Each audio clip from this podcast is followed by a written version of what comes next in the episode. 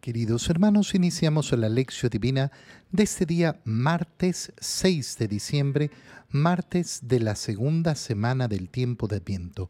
Por la señal de la Santa Cruz de nuestros enemigos, líbranos Señor Dios nuestro en el nombre del Padre y del Hijo y del Espíritu Santo. Amén. Señor mío y Dios mío, creo firmemente que estás aquí que me ves, que me oyes, te adoro con profunda reverencia, te pido perdón de mis pecados y gracia para hacer con fruto este tiempo de lección divina. Madre mía Inmaculada, San José, mi Padre y Señor, Ángel de mi guarda, interceded por mí.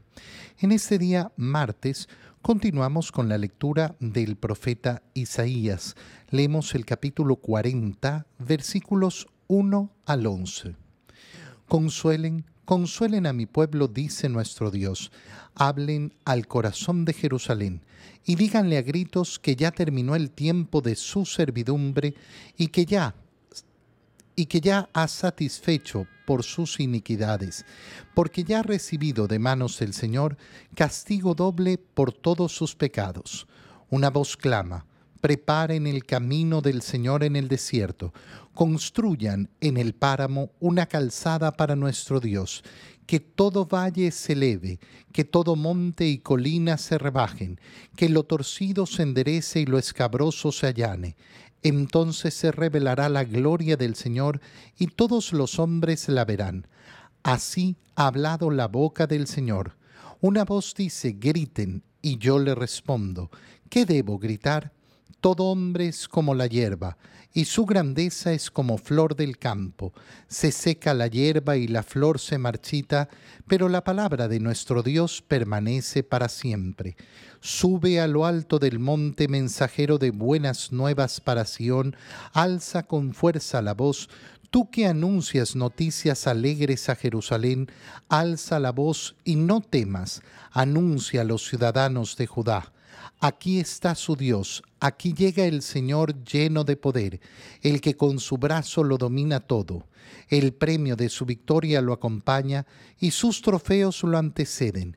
Como pastor apacentará su rebaño, llevará en sus brazos a los corderitos recién nacidos y atenderá solícito a sus madres. Palabra de Dios. Tenemos que recordar que en esta segunda semana de Adviento se nos ha propuesto el día domingo la figura de Juan el Bautista como eh, eh, imagen de reflexión, imagen para tener en cuenta en este tiempo de Adviento. Y entonces es importantísimo darnos cuenta cómo eh, Isaías ha anunciado no solo la venida del Mesías, del Salvador, sino también de su predecesor consuelen a mi pueblo. Son las primeras palabras que escuchamos. ¿Cuál es el verdadero consuelo y el máximo consuelo? El máximo consuelo es el del perdón. No hay una consolación más grande que no venga de la misericordia, de saber que puedo recibir la misericordia. Qué triste es, en cambio, el alma que no logra alcanzar la misericordia, que no logra alcanzar el perdón. Esa es un alma que no encontrará nunca consuelo. Por eso el verdadero consuelo cristiano es ese perdón de los pecados. ¿Qué es lo que ha hecho Juan el Bautista? llamar a esa conversión para arrepentirse de los pecados, para pedir perdón por los pecados. Qué consuelo se le da al alma cuando con humildad reconocemos nuestros pecados. Hablen al corazón de Jerusalén y díganle a gritos que ya terminó el tiempo de su servidumbre, que ya se ha satisfecho por sus iniquidades, porque ya ha recibido de manos del Señor castigo doble por sus pecados. Fíjate cómo toda esta idea apunta al consuelo del perdón al consuelo de la misericordia que ofrece Dios. ¿Cómo consuelo mi alma delante de todo lo que tengo que vivir en el mundo, sabiendo que tengo a mi alcance a través de la humildad el perdón que Dios me ofrece? Y ahí empieza Isaías con esa frase que conocemos muy bien. Una voz clama, preparen el camino del Señor en el desierto, construyan en el páramo una calzada para nuestro Dios, que todo valle se eleve y que todo monte y colina se rebajen. Fíjate cómo eh, todas, estas, eh, todas estas imágenes eh, apuntan a lo mismo. Preparar el camino del Señor, ¿dónde? En el desierto. Pero en el desierto no hay camino. En el desierto no puede haber camino, ¿por qué? Porque viene un poco de viento eh, y llena de arena el camino y ya no se ve el camino. Por, por eso se nos está hablando de una imagen difícil de conseguir. Construyan en el páramo una calzada, pero qué difícil construir en el páramo una calzada. Que todo valle se eleve, es decir, que se ponga a la misma altura todo, así como monte y colina se rebajen. ¿Qué quiere decir? Equilibrar equilibrar todas las cosas, hacer un camino equilibrado. Esa es la imagen que nos está transmitiendo Isaías. Hacer un camino equilibrado. ¿Qué quiere decir? Llevar una vida equilibrada, llevar una vida digna a los ojos del Señor. Cuando hablamos de una vida equilibrada, ¿de qué hablamos? De que nuestras virtudes tienen que estar equilibradas podríamos traducirlo diciendo, lleven una vida madura, madura, y que efectivamente eh, sea una vida digna a la altura del Señor. Cuando ustedes hagan esto, cuando su camino, cuando su vida sea equilibrada, cuando vivan sus virtudes de una manera madura, entonces se revelará la gloria del Señor y los hombres la verán. Una voz dice, griten, y yo le respondo, ¿qué debo gritar? Y eso es lo que hay que gritar. Todo hombre es como la hierba y su grandeza es como flor del campo. Se seca la hierba y la flor y se marchita, pero la palabra de nuestro Dios permanece para siempre. Griten, griten qué cosa? Esto que la iglesia llama los novísimos, las grandes novedades, que no somos eternos en este mundo que en este mundo no nos vamos a quedar para siempre. Esta es una idea que siempre, siempre tenemos que estar regresando a contemplar, siempre, siempre tenemos que estarla contemplando, porque con cuánta facilidad nos olvidamos que en este mundo estamos solo de paso. Sube lo alto del monte, mensajero de buenas nuevas para Sión, alza con fuerza la voz, tú que anuncias las noticias alegres a Jerusalén. Prepárate para anunciar entonces una gran noticia. Alza la voz, no temas, anuncia a las ciudades. Aquí está su Dios. Aquí llega el Señor lleno de poder.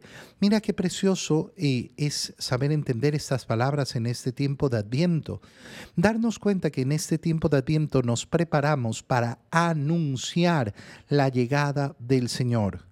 Y yo tengo que saber si estoy eh, anunciando la llegada del Señor.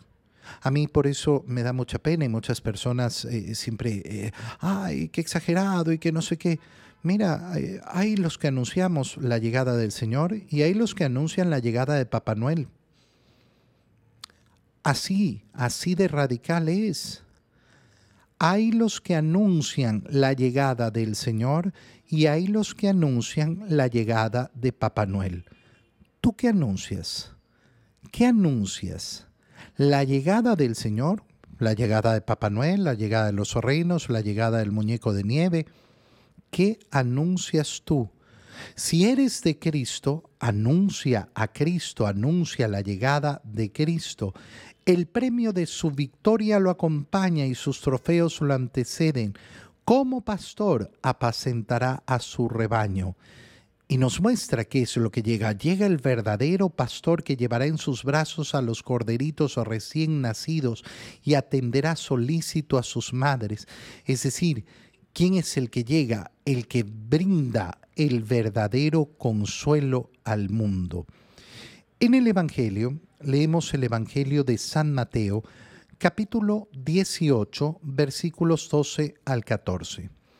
En aquel tiempo Jesús dijo a sus discípulos, ¿qué les parece? Si un hombre tiene cien ovejas y se le pierde una, ¿acaso no deja las noventa y nueve en los montes y se va a buscar la que se le perdió? Y si llega a encontrarla, les aseguro que se alegrará más por ella que por las noventa y nueve que no se le perdieron. De igual modo, el Padre Celestial no quiere que se pierda uno solo de estos pequeños. Palabra del Señor. ¿Por qué leemos este Evangelio el día de hoy? Porque hace referencia justamente a lo que se ha anunciado en la primera lectura del profeta Isaías.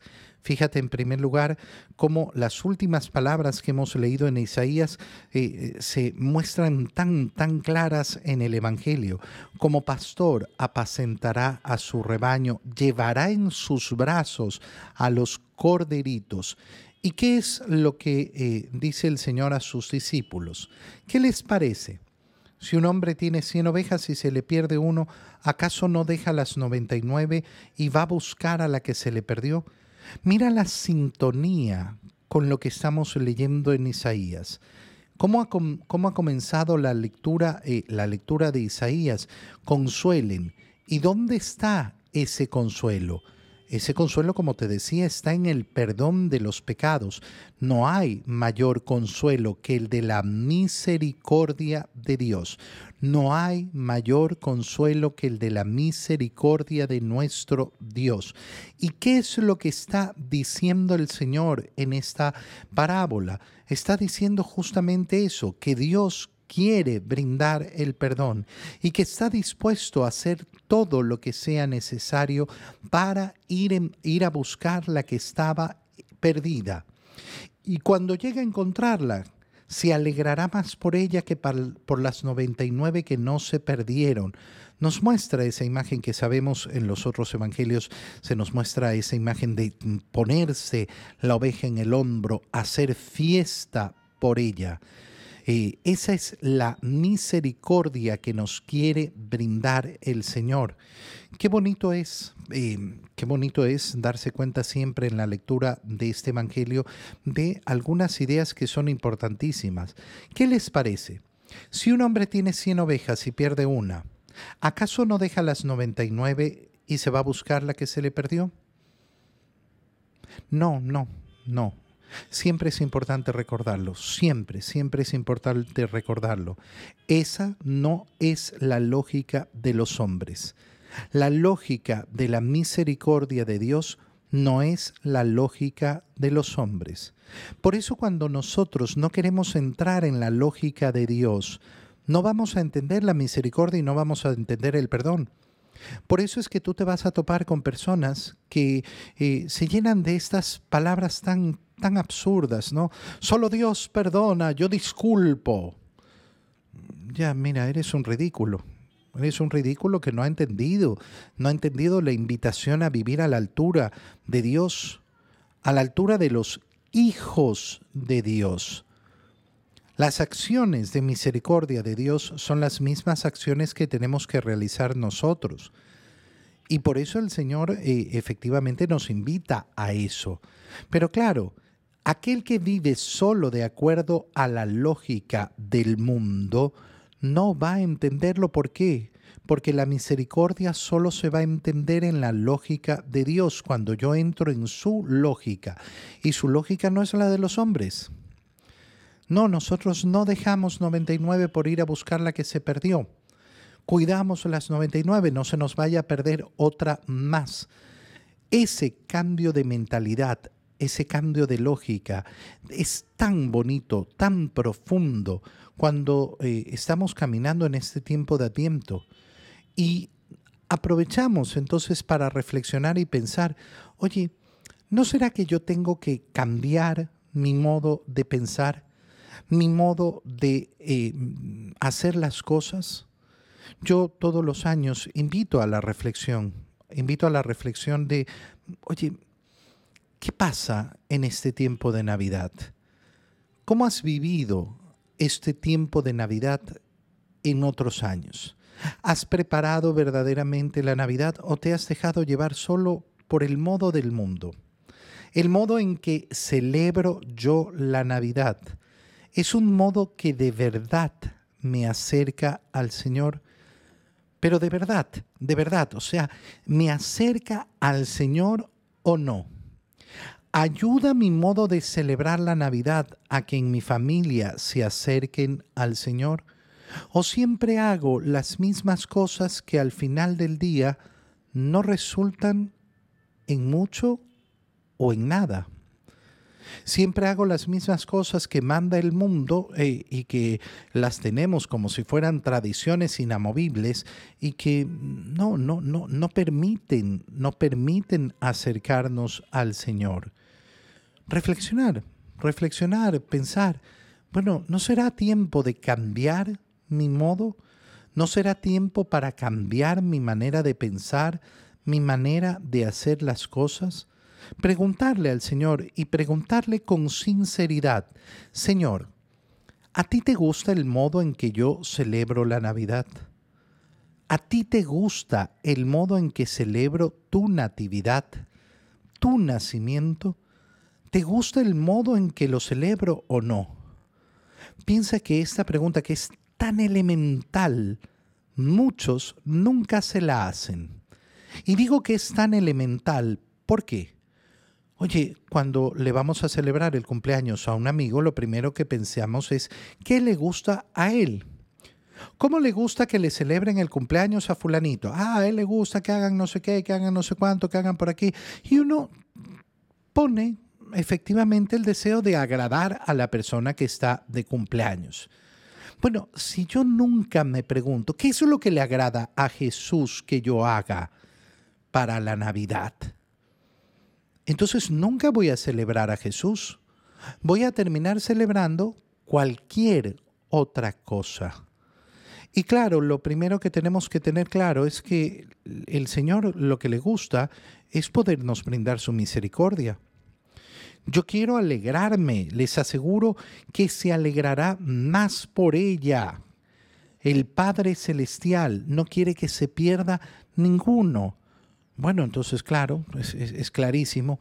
Voy a celebrar la Navidad, voy a celebrar a Jesús.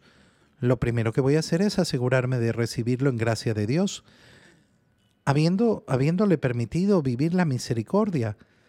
¿Por qué? Porque el Señor nos ha dicho que a Él le gusta ser misericordioso, que le gusta brindarnos su misericordia. Si yo en cambio soy de aquellos que digo, no, no, yo, yo, yo no me confieso, no, no, yo no comulgo, yo no, no, no, no me acerco a esos sacramentos. Bueno, entonces celebrar a Jesús difícilmente lo voy a hacer en Navidad. Difícil, difícilmente lo voy a hacer en Navidad. Te doy gracias, Dios mío, por los buenos propósitos, afectos e inspiraciones que me has comunicado en este tiempo de lección divina. Te pido ayuda para ponerlos por obra. Madre mía Inmaculada, San José, mi Padre y Señor, Ángel de mi guarda, interceded por mí. María, Madre de la Iglesia, ruega por nosotros. Queridos hermanos, que tengan todos un muy feliz día.